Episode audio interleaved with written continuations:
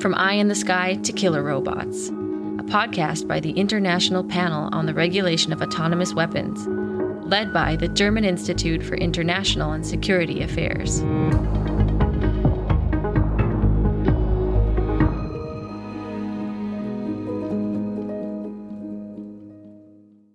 Hello, I'm Kevin Caners, and this is the SWP podcast with a special episode by our project, iPRAW, the International Panel on the Regulation of Autonomous Weapons.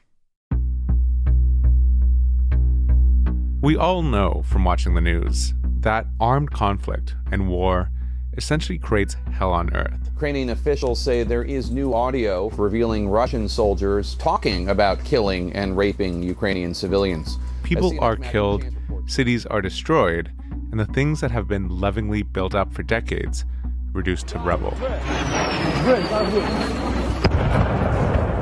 Just look to the Russian invasion of Ukraine, and we can clearly see that conventional warfare is bad enough. But imagine a world where it's not soldiers doing the fighting, but autonomous weapon systems. These autonomous weapon systems can select and engage military targets, including people, without further human intervention. War was already bad, but with this, we're potentially in the realm of nightmares, dystopian sci fi novels, and Hollywood films. But with the rapid development of artificial intelligence, or AI technology, such a possibility could soon not just be the realm of science fiction, but of real life. They're called Lethal Autonomous Weapon Systems, or LAWS for short. And while fully autonomous weapon systems still don't exist yet outside of very specific, mostly defensive applications, increasingly, AI and autonomous functions are being built into offensive weapon systems. And with militaries continuously investing in new technology, many fear and expect smarter and more autonomous systems are coming we can definitely see an increase in autonomy in weapon systems. And these changes are continuously happening. This is Elisabeth Hoffberger-Pippan. I am researcher at the German Institute for International and Security Affairs. But the reason we're interested in talking to Elisabeth is because she is also the head of something called iPRAW, which stands for the International Panel on the Regulation of Autonomous Weapons. iPRAW is an interdisciplinary group of researchers and experts that was formed specifically to study autonomous weapon systems and advise the German Bundestag, as well as delegates from around the world, about some of the issues having to do with these weapons and potentially how they could be regulated.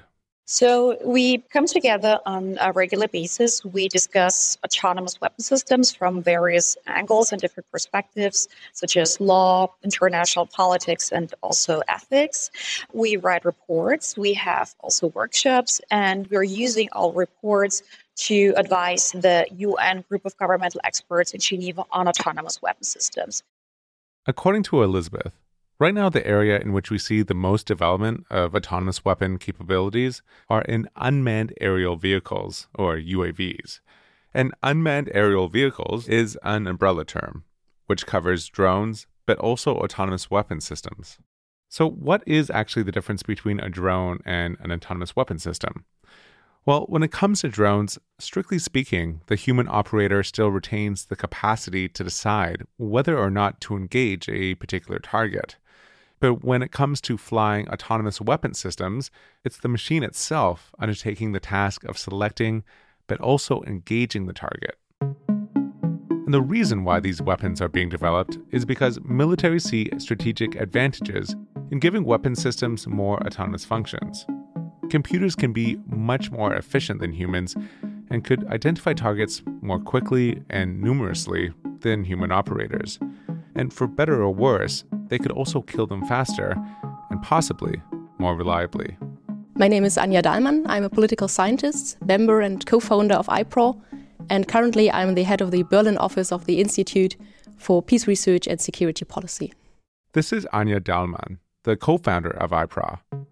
And Anja gives the case of a drone as an example why militaries might want to transfer the competence of selecting and engaging targets entirely to machines. Say your weapon system just identified a very high profile target.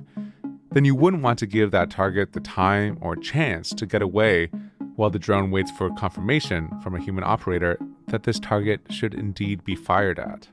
If you need always this link from the platform to the human decision maker or operator, then it takes a lot of time. You have the satellite connection between the drone and the operator, for example, and then the human operator takes a long time to decide. And if you want to cut that out and be sure that this communication link can't be broken, then you will put more autonomy on the platform, right? But that reliability isn't the only reason why militaries would be interested in giving intelligent weapon systems more autonomy. For example, autonomous weapon systems are a force multiplier, which means fewer soldiers are needed on the battlefield. Autonomous weapons also allow the military to reach into areas that would normally be inaccessible for humans. And in general, proponents of autonomous weapons argue that they can be used for dull, dirty, or dangerous missions. Also, unlike human beings, AI systems, of course, don't have emotions, so they won't kill just because of a human emotion in the heat of an operation, nor will they hesitate. Autonomy could also be helpful in weapon systems which are defensive, like for instance with the Israel Iron Dome, which already exists and which can quickly and at times automatically intercept enemy rockets that are at risk of landing within civilian areas within the country. And on that note, it's worth mentioning that autonomous weapon systems could really be anything.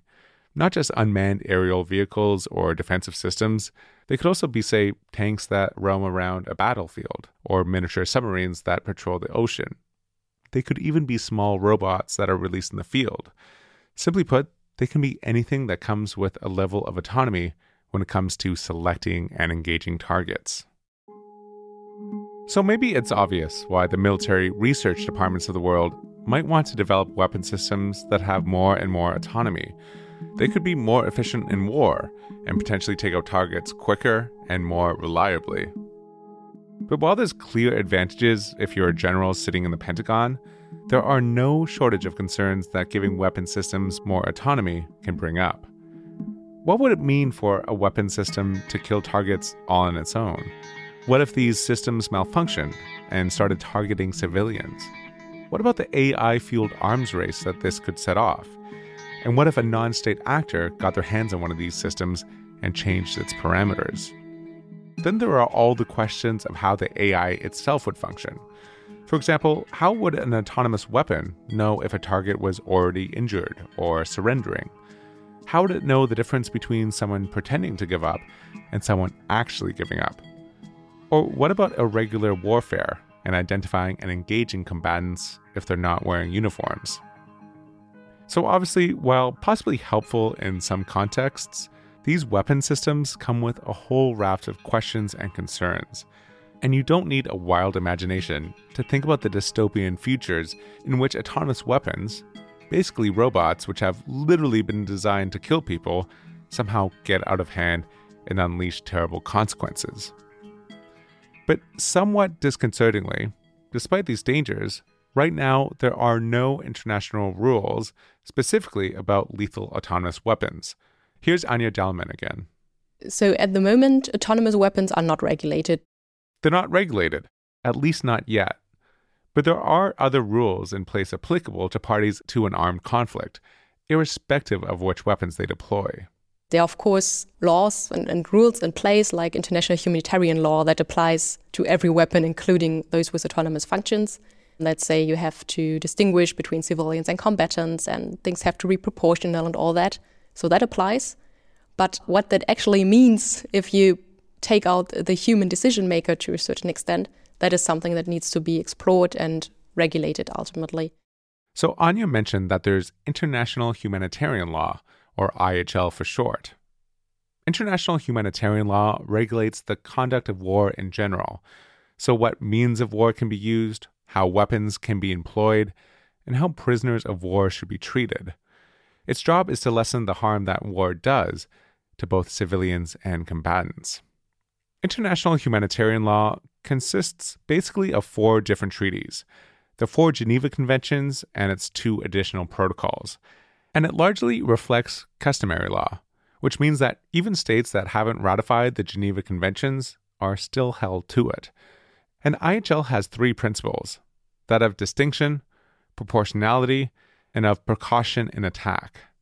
The principle of distinction says, for example, that you have to distinguish between combatants and civilians and refrain from directly engaging civilians. But although international humanitarian law applies to all weapon systems, the various tenets of it are formulated in a very broad way. So, just as has been done with many other weapon systems, from landmines to lasers, it might be desirable to create an international treaty with regulations specifically addressing autonomous weapon systems to get a more appropriate level of control and precaution. It's something I imagine that most of us would think is a good idea. And fortunately, there is a process to do just that. It's pursued under the CCW, a convention that is part of the UN framework, and it takes place primarily in Geneva. The CCW is the Convention on Certain Conventional Weapons and is basically a framework to regulate various means and methods of warfare. So they did this with incendiary weapons and remnants of warfare and things like that. And now they might add autonomous weapons to this mix. So there's the CCW, the Convention on Certain Conventional Weapons, whose job it is to regulate certain weapon categories and set out general standards. And attached to the CCW are, at the moment, five different protocols regulating specific weapons, things like incendiary weapons, booby traps, and explosive remnants of war. And back in 2014, the CCW first started holding informal expert meetings about autonomous weapons. Then in 2017, they started something more formal, something called the UN Group of Governmental Experts, or the GGE. This GGE is basically a gathering of representatives from countries around the world where they discuss possible ways of addressing these lethal autonomous weapon systems, again called laws for short. And I know that's a lot of acronyms, but the important thing is that, at least in theory, this group called the GGE, made up of governments from around the world, could come up with a recommendation for how autonomous weapons with lethal capabilities could be regulated. And this could either be a formal protocol within the CCW regulating autonomous weapon systems, as was done in the case of blinding laser weapons, or if this proves too difficult, there could be a non binding document within the GGE laying out some principles of agreement among the participating countries when it comes to autonomous weapons. And so, since 2017, at this GGE in Geneva, governments from around the world have been having discussions on exactly these questions. Whether autonomous weapon systems should be regulated and in which way they should be regulated, should they be entirely prohibited, and so on and so forth. So, at least with the GGE in Geneva, a process exists where these weapons are being looked at and discussed in an international multilateral sense. These talks usually don't sound exciting. So, paragraph 44 to 48 of the draft report. But they're doing important work. Uh, but up until now, even though the GGE has been taking place for five years, there has been relatively little progress. And to understand why, here's Elisabeth. So, the biggest problem in the UNGGE or in the whole conventional weapons convention framework is work is done based on consensus. So, that means each state has, in fact, the power to obstruct a process or to say no to a certain regulation. And this is very challenging for the entire CCW process. So, every single country has a veto and can stop something from moving forward.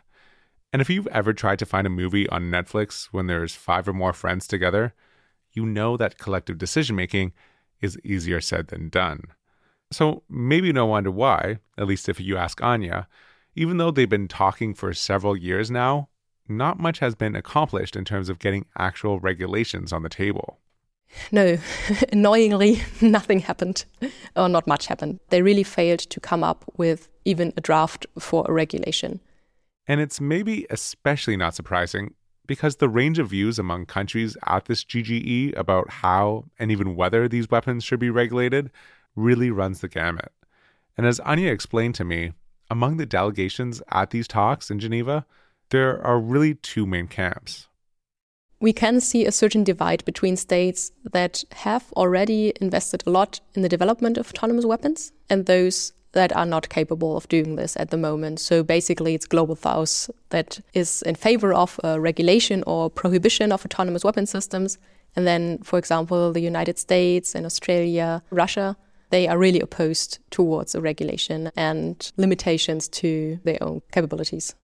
So it comes down, more or less, to the fact that countries that have advanced militaries, like the US and Russia, are less in favor of regulation, while countries from the global south, and many European countries that have far smaller military budgets, are more in favor of regulation.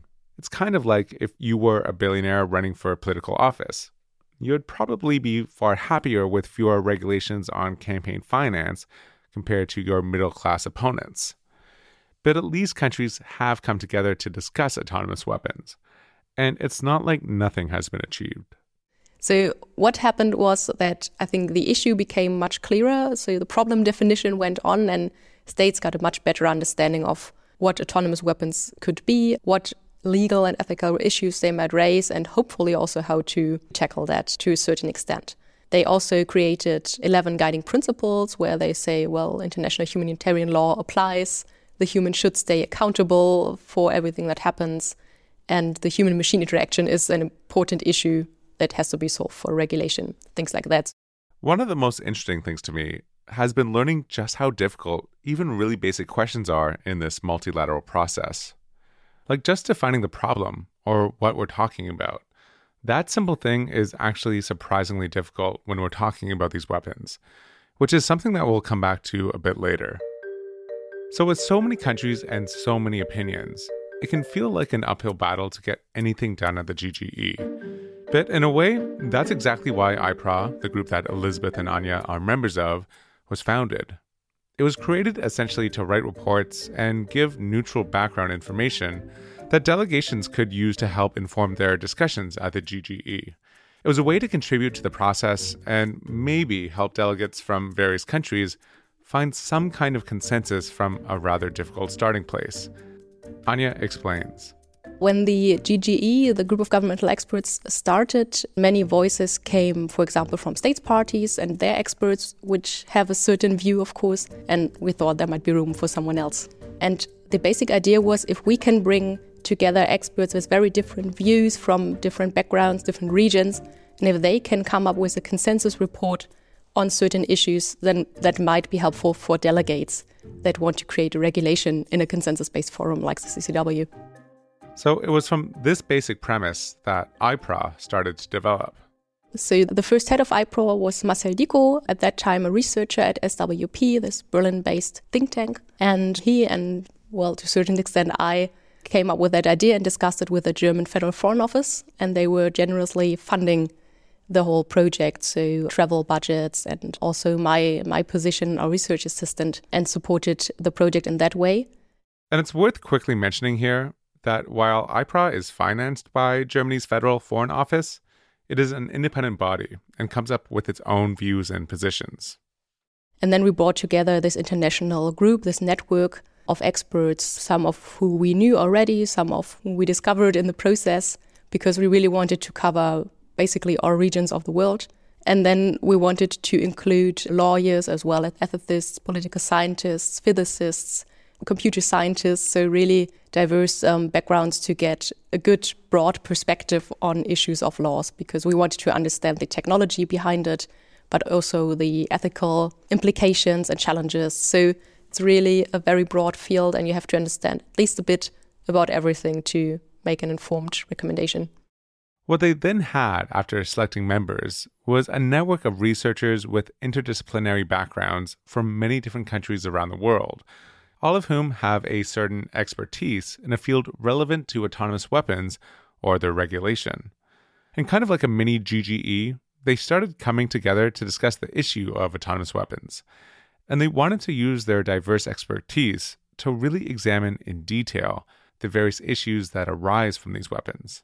So our approach for iPRAW was that we met um, over the course of first two years and then for a longer time uh, on a regular basis, about every three months and kind of picked up various aspects like technology, like computational methods or AI, And there we would have inputs from, for example, the computer scientists who explain to us how does machine learning work and what does it do to a weapon system, for example. So to give the others a better understanding. And then we discussed this issue from all the perspectives and then came up with a short report on that particular issue, for example, explaining always with delegates of the CW in mind, explaining what that means, what machine learning means for regulation of laws, for example. For instance, Anja also gives the example of the issue of ethics with these weapon systems, which they discussed in iPRAW. So, in the ethics discussion, I think that was the hardest part. We discussed the role of human dignity. And for some, human dignity is like this value in itself. And if you notice that autonomous weapon systems and their use violate the dignity of the human target, then you're out, then you can't use this while others say maybe there's room for deliberation or negotiation with other values, like saving lives of civilians, for example, in certain scenarios. So it might be okay to violate the uh, human dignity of the target. And there we really had a long, long and ongoing discussion how to deal with that. And I think in the report we solved it pretty well to say those are the options. Like you can have a more utilitarian approach or more deontological approach to this. And if you go this way or that, a regulation would look different, like this and that. So we kind of solved it by really laying out the options for the delegates in the room in Geneva. And then these various reports, like the one on ethics, were made widely available on ipraw.org for delegates and anyone else to draw on and use as a resource. Here's Elisabeth again, the current head of iPRAW. So the reports are online available on our homepage, and we also had them in paper and brought them to Geneva. And the states could just simply grab them and, and read them. And this happened very often. And to me, it was very interesting to see how much actually states really wanted to engage with iPRAW in discussions. And to give you an example, here's Isabell Sarasin, a German representative at the GGE. My name is Isabell Sarasin, and I work with the Federal Foreign Office in the division that works on conventional arms control. I found the papers very helpful when I prepared for the negotiations or in between, also for taking a closer look at what is going on in the other states. The papers were very helpful and I yeah I recommend them to anybody who's interested in the subject. And can you tell me why they were helpful? There was one paper, um, just as an example, that spelled out in more detail uh, national regulations in the field of autonomy or military use of artificial intelligence, and they looked at specific states and the regulations at their national levels. And that is just helpful because it's something that you don't get to do in the course of your work. But it's important, of course, to get a better background understanding. And maybe that's one reason why iPRAW's reports have been so useful for delegates. Because unlike other civil society organizations that follow the discussions in Geneva, for example, like the Campaign to Stop Killer Robots, which Elisabeth is quick to point out serves an important function and does great work, iPRAW itself is neutral. It shares a diversity of opinions and possible paths forward in terms of what regulations or non binding agreements could look like. And that gives iPRAW some advantages. iPRAW is not a conglomerate of scientists striving for a legally binding treaty. What we try to do is to show the different delegates that there are various options available. So we wanted to be rather neutral and say, you can do this, and this has this and disadvantage or you could do the other thing and it's a disadvantage or this um, disadvantage. So we try to be rather neutral. We try to show the various options that are available, but we do not consider ourselves activists because we don't just tell states what they should do. We offer options. And just like the countries meeting at the GGE, Elisabeth told me that the views among members of iPRAW also range wildly. Some members are very in favor of a legally binding treaty regulating laws, while others are more open to the idea of a non binding document that could come out of the GGE. But according to Elisabeth, this range of views is a strength, not a weakness. In the reports, we try to reflect the pluralism in our group that we have different opinions. But back to those divergent opinions at the GGE of the countries themselves. As we said, there was a pretty big range of opinions at the GGE, from countries that want a legally binding treaty and a complete ban on fully autonomous weapons to those that aren't at all ready to commit to that. Here's Elisabeth. So there are, for example, there's the group of the G13, a bunch of different states from Latin America, from Asia, from Africa.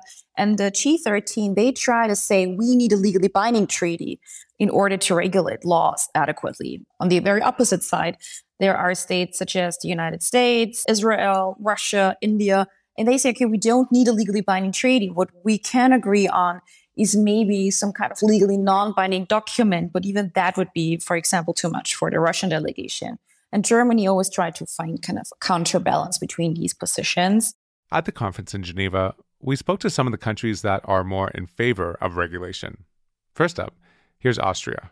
My name is Susanne Hammer. I work at the Austrian Foreign Ministry in the disarmament department, specifically on the issue of autonomous weapon systems. Certainly, for us, uh, autonomous weapon systems are one of the major challenges the international disarmament community is facing today.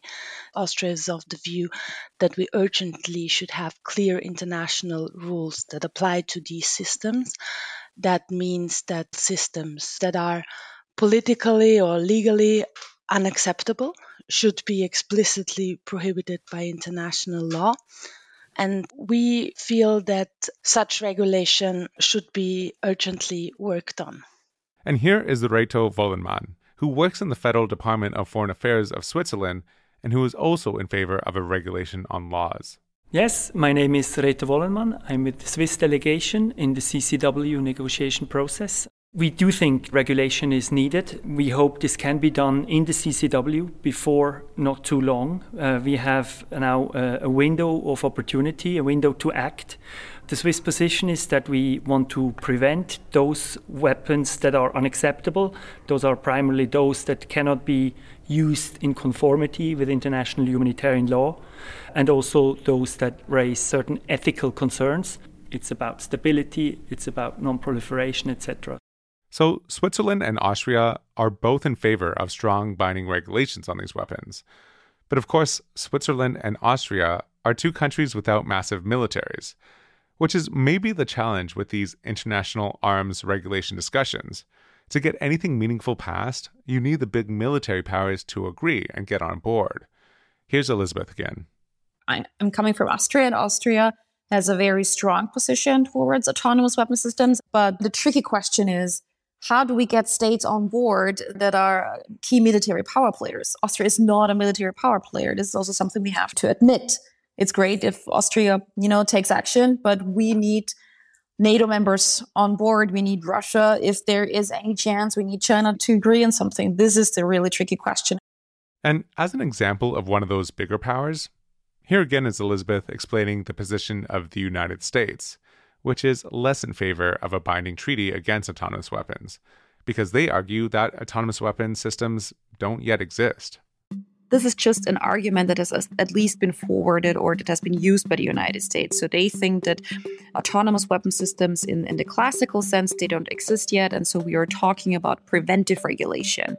And this might hamstring research and development. So the United States is uh, taking a different approach. Maybe we should test, evaluate, conduct research on our research projects first see what happens, see how the outcomes are, see the, pitfalls, the advantages, the disadvantages, and after having carefully analyzed those weapon systems that are currently being developed or that are being planned to be developed in the future, then we should ask ourselves how can they be regulated. So I think that they're just cautious about regulating preventively a weapon system that, according to their opinion, does not exist yet. So you have the countries that are very pro regulation and those that want to keep their options open. Maybe research these tools a bit more and perhaps give their militaries a leg up in the process. And somewhere in the middle, according to Elisabeth, between the two groups is Germany's position.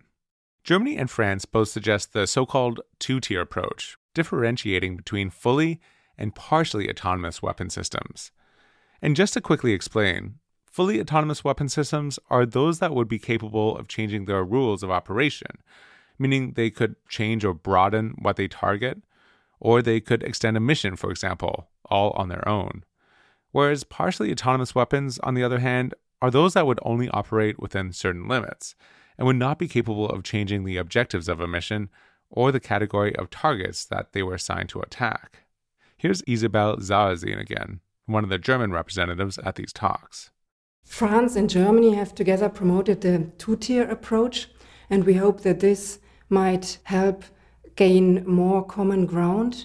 So we try to differentiate between two types of autonomous weapon systems. First of all, fully lethal autonomous weapon systems that operate completely outside human control. And we suggested that the state parties commit themselves not to develop, produce, acquire, deploy, or use these kind of weapon systems. And then, second, weapon systems that have autonomous functions. And we suggested that the state parties agreed only to develop, acquire, deploy, use, modify these kinds of weapon systems under certain regulations. So Germany divides the problem into two. It wants a ban on fully autonomous weapons and regulations that would apply to weapon systems that have some autonomous functions, which would ensure that these partially autonomous weapon systems are used in compliance with legal and ethical standards and an adequate level of human machine interaction. But this is where, again, you can see how complicated this topic is. Because as I mentioned earlier, just simply defining what autonomous weapons are is surprisingly controversial. It is very difficult and very complicated because many people have many different approaches when it comes to defining lethal autonomous weapon systems. One of the key things that comes up over and over again in these discussions at the GGE about autonomous weapons, and also in the stated positions of countries, is the issue of human control. Hang out for long enough in this field, and you'll soon spot that term everywhere. Basically, the question is how much human control should be required of these autonomous systems? In other words, what would constitute sufficient human oversight over these systems to make sure that these systems are, say, selecting targets appropriately and not killing innocent civilians, or doing something else random and destructive? Here's Anja Dahlmann again, the co founder of iPRAW. I think the major sticking point is really this question of human control, what that means, how to define that, and how to, to apply this to a regulation. And this question quickly gets quite philosophical. What's meaningful human control over an autonomous system that can select and kill human targets? How do you define it? Like, for example, if you release an unmanned aerial vehicle that can kill a target on its own after a human has approved it, then as Anja says, the question is like, how far in, in the past has a human decision been made? Like, someone flipped a switch three weeks ago and now this drone is going on there, that might be might be problematic. And human control is also a topic that is talked about almost in passionate terms by delegates. Here's Susanne Hammer of Austria again. For Austria, it is central that humans keep control over the weapon system, especially when it comes to selecting or choosing and attacking a target. We believe that we cannot leave decisions over life and death to mere algorithms without any human control. So if, if you want the fear uh, in a sense is that we, we have humans losing control over weapon systems, which would ultimately result in humans losing control over armed conflict. If the machines are pre programmed on an algorithm and there is no possibility to intervene, what does it mean for any peace efforts, for any diplomatic efforts? But as with the example from Anja, or flipping a switch three weeks ago, it's also hard to just make a blanket rule. Because another aspect that would influence these considerations about what constitutes adequate human control is what kind of environment a particular weapon is operating in. It depends on how cluttered the environment is, meaning how many civilians, for example, could enter the scenery, and many other aspects that have to be considered. And those make up this context. And for example, the more dynamic and let's say cluttered the environment is, the more human control you might need because things can change so quickly and because you need to understand the context in a specific situation. So, for example, if you have an autonomous system designed to protect a submarine in the middle of the ocean or a base in the Arctic, that's a lot different than a system protecting an embassy in a big capital city. Here's Reto Wollenmann from the Swiss delegation again. Clearly, when you are in, for instance, in an urban area with lots of civilians where situations radically, uh, quickly change, you need a lot more control. You, you want to have less autonomy for the weapon system to make those decisions themselves. You want to have the human really closely involved. However, we know the examples where you have air defense systems or systems against incoming missiles where you have less a chance that there is encounters with a civilian population or with civilian objects. And there you can have maybe less control. So you can see that quickly you get into very case by case scenarios. And you see again the problem with coming up with an agreement. Not only do we have these divergent views, but the definitions are hard. What we mean by sufficient control is hard. All these issues are difficult. But ideally, you still need to move forward with some kind of overall agreement or binding regulation that would apply to all of these weapon systems and in a way that would make sense. Not so easy. But of course, that's everyone's job to do to find a solution, including iPRAW's. iPRAW has suggested a, a concrete terminology that could be used in a future treaty or in a legally non binding document how we could implement and operationalize human control. iPRAW, for example, argues that human control is situational awareness and options for human intervention, and both needs to be enabled by the design of a weapon systems, but also it has to be maintained during use of a weapon system. And this is an approach that has been suggested by iPRAW But with all of this to consider, no wonder that Isabell Sarasin, the German representative, told me that when selecting a position at a forum like the GGE as a country, you have to keep in mind that you're trying to put forward a position that ideally many different countries could agree to in general. So I would say that is an important factor that you will take into account. You you cannot just come up with something, but you need to come up with something that enables all the other partners or states to go along with you. So that is something important that you have to keep in mind. Which is why Germany went with their two tier approach that sidesteps some of the trickier aspects of defining what these weapons are in detail. And according to Isabell, to that end, they feel that their joint approach with France has been successful.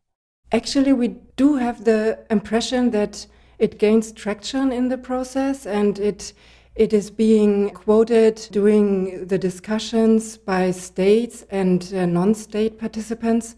So we have the impression that it helps to gain common ground, and we hope we can promote this approach further.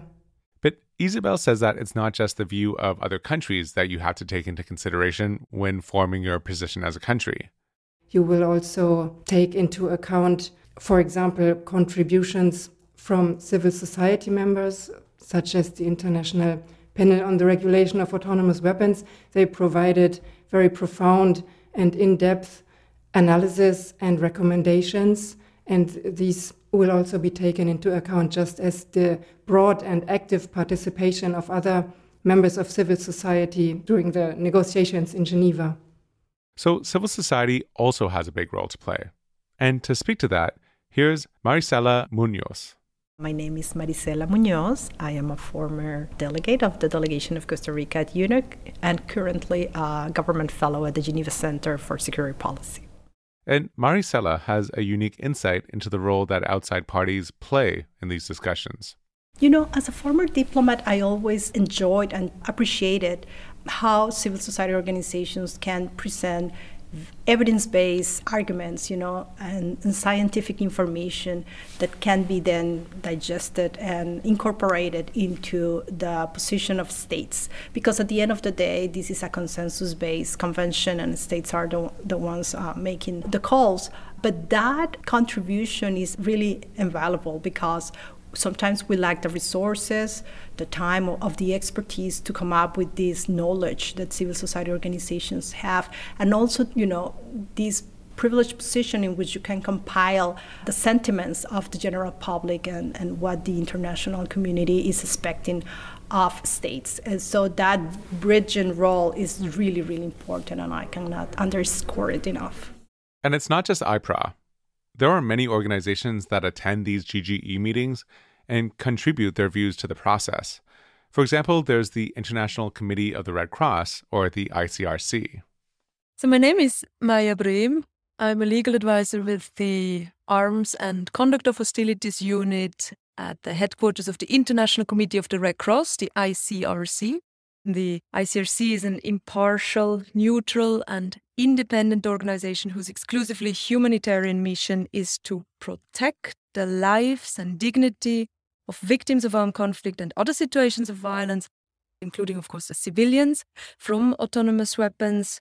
The Red Cross is a more advocacy situated organization than iPRAW.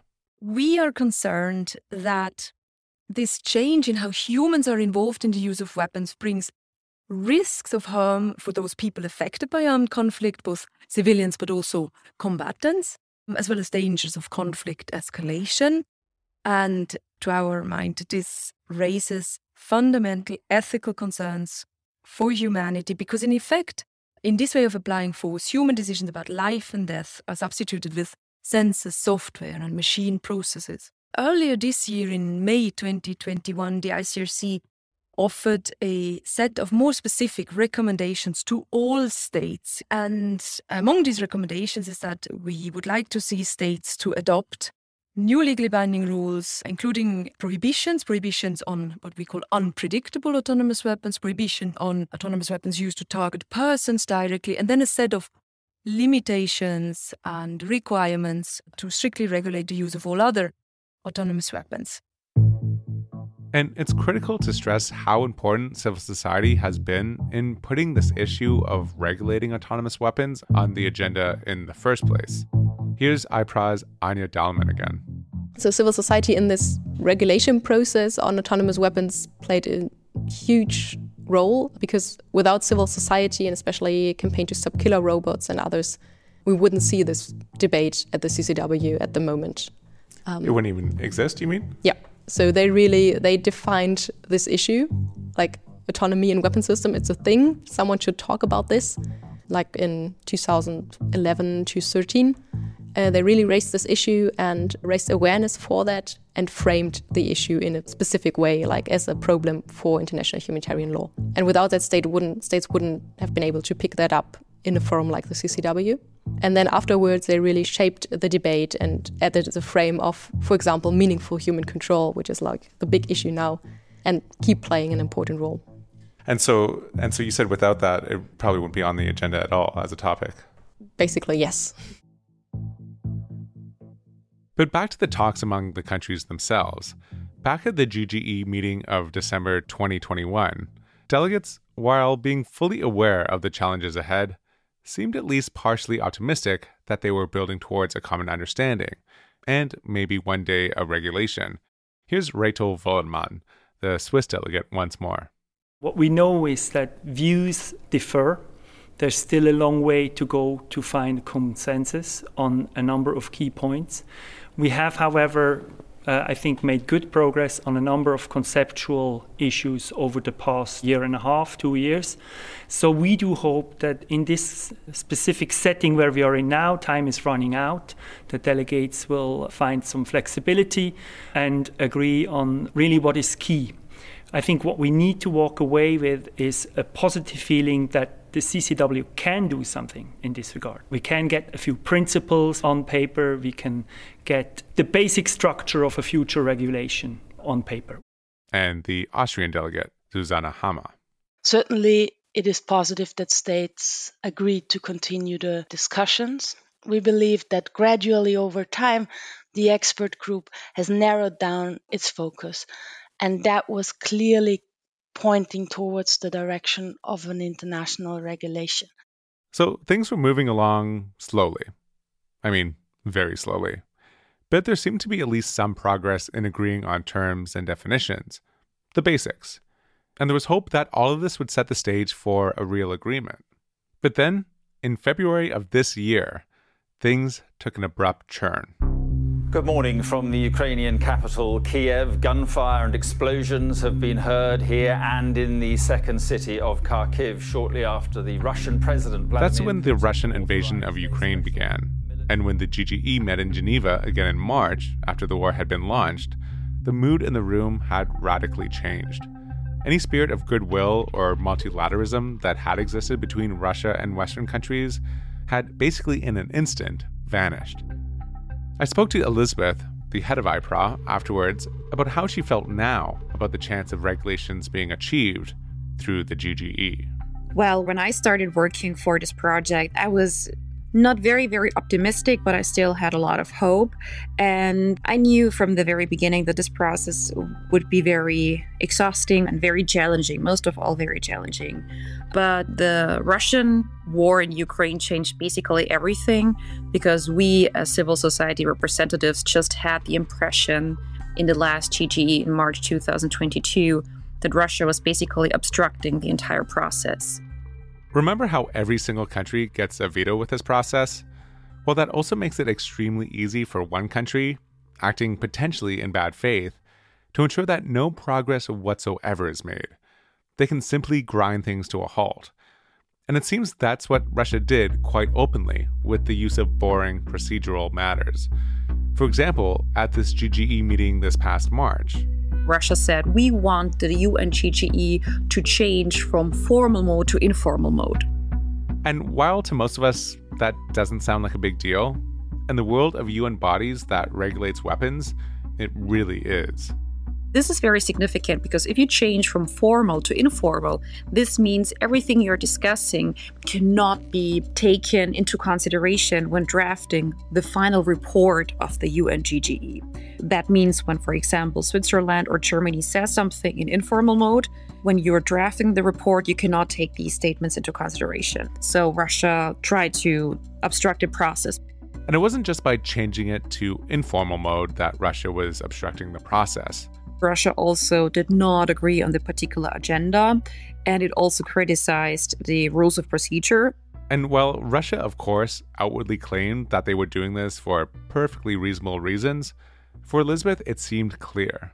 Russia really wanted to use all these excuses to obstruct the process. They extended deliberations on procedural matters for a very long time because what we also have to take into consideration is we only have 10 days this year for the UNGGE, which is not a lot. Only 10 days in the whole year to meet and discuss these complex topics and slowly work towards an agreement of some kind. So, if Russia wants to talk about procedural matters for a couple of days, everything just grinds to a halt, and there's no real chance anything of substance will occur. And Elisabeth says that this is really frustrating for anyone who even remotely wants any regulations or agreement to happen. I mean, after the first, let's say, two days at the UNGGE in March, everyone was just frustrated. Some delegates were even speaking openly about their frustration to a certain degree in a very emotional way. And delegates, they, of course, are very professional people, but you could see that this war really affected all of them. So it was a very moving week, to be honest, especially for civil society, of course. And so, in practical terms, after what happened in March, things are basically stuck. And with every country having a veto, there's not much anyone can do. Now, any optimism that Elisabeth had about the GGE process is basically gone. I think right now the tensions and the political climate is so bad that moving forward with Russia included seems to be off the table because it's just almost impossible to get somewhere with Russia. I have the impression that most of the states still want to discuss the issue of laws in the GGE. However, they also see that Russia's behavior is not going to change anytime soon. I think that most states, most delegations expect Russia to behave in the same way in the July GGE. So I think states should be aware that maybe the GGE is not going to be the forum in the future where autonomous weapons are going to be discussed. I think states should prepare for this eventuality. Which is to say that, that it's failed. Exactly. Then the question is if the GGE has failed, where does that leave us? Does the process have to leave the GGE to get anything done? So that means many states are now probably preparing for alternative avenues, for alternative fora, but they don't want to openly say the GGE has failed. But civil society organizations do that. And in my personal opinion, the GGE has failed. So it's not ideal. But what would the options be for getting something done outside of the GGE? Elisabeth says that a more independent process, started by a state or a group of states, could be one answer. There could be states which say, well, let's have an independent process. Let's meet at our capital and let's discuss how we can find a legally binding treaty on laws. This is also an option. Uh, we had that in the past with, for example, the conventional cluster munitions and other legally binding documents. And this approach, set up by a group of states, would come with the big advantage that you could keep things moving forward without Russia or other states that are opposed to regulations slowing things down. The downside is, of course, that it would then not be an inclusive process. It would be very likely that if any agreement was reached among an independent group of countries, that major military powers like Russia and the United States wouldn't sign on. And they're really the ones that you need to agree to regulations, since by and large, they're the ones with the military budgets to research, produce, and operate complex new weapon systems. And if one country invests in new weapon technology, other countries have an incentive to do the same, simply to ensure their own safety, a classic security dilemma. But this scenario of setting up an independent process, both in its positive and negative attributes, is basically exactly what happened with the Ottawa Treaty, or the Anti Personnel Landmines Convention. Back in the 90s, efforts to regulate landmines were going through the slow and difficult but inclusive CCW and GGE process. But it wasn't really getting anywhere since there was no consensus. So a group of states left the forum to work on an agreement elsewhere and in the end, at a conference in Ottawa, they succeeded. In 1997, 121 governments signed the convention, and a legally binding treaty that banned the stockpiling and use of personnel landmines was signed. It was hailed as a big victory in many quarters. So there can be successes, even when the CCW and GGE process feels like it has failed and has nowhere to go but it also shows you the difficult nature of getting something achieved. Among the signatories to the Landmines Treaty, even today, you won't find the United States, Russia, or China.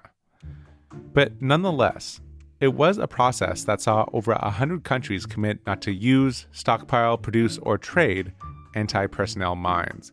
And many countries got rid of the landmines that they did have.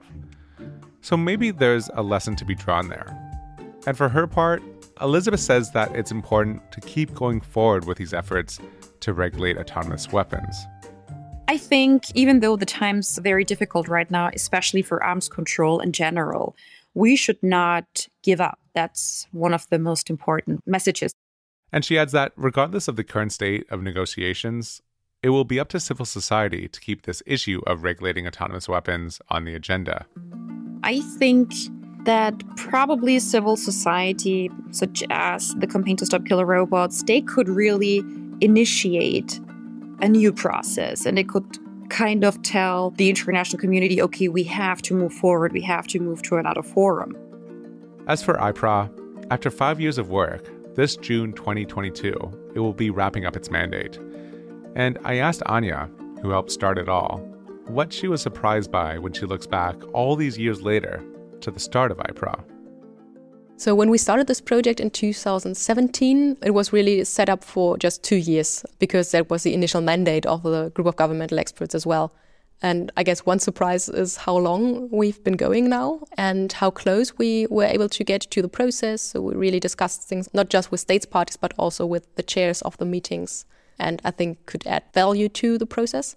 That was maybe not a surprise, but it was really nice to see. And here's Elisabeth with what has stuck with her.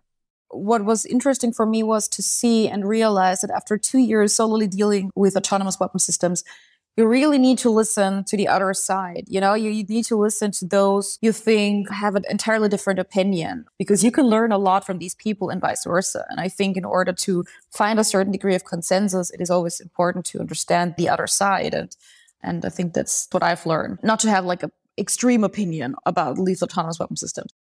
As for iPRAW's legacy, just because the official GGE process in Geneva is currently stuck, that doesn't mean that the work of iPRAW was in vain. And it doesn't mean that our job in civil society is over. In fact, maybe it's just begun.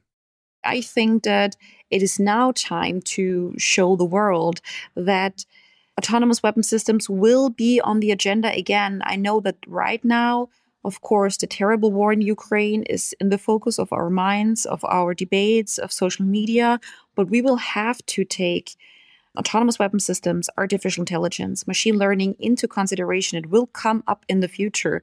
And this is why I think iPRAW has undertaken a lot of substantial groundbreaking work and has provided the international community with a lot of scientific information which can be used in future as well all our reports all our statements are available online and I think if you are, for example, new to this topic, or you are a new student, researcher, or just any other civilian, it might be very important for you to have this kind of information.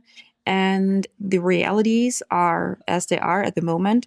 But leaving the project with frustration would be an entirely wrong signal. On the contrary, I would say now it is more time than ever to show that that we will find a solution, even though some states are obstructing this process. So we'll have to wait and see what will happen next with efforts to regulate these weapon systems. Will the GGE continue to be stuck? Or will an independent group of countries take up the mantle? But I, for one, hope that we find a way to come together for some kind of agreement and stop autonomous weapons from ruling our skies or streets. Or, at the very least, that there will be a reasonable human being on the other side of that button. For the SWP podcast, I'm Kevin Caners. And this was a special episode by our project, iPRAW, the International Panel on the Regulation of Autonomous Weapons. This was From Eye in the Sky to Killer Robots. For more information about iPRAW and our reports, please visit us on Twitter and on our website, ipraw.org. That's I P R A W dot org.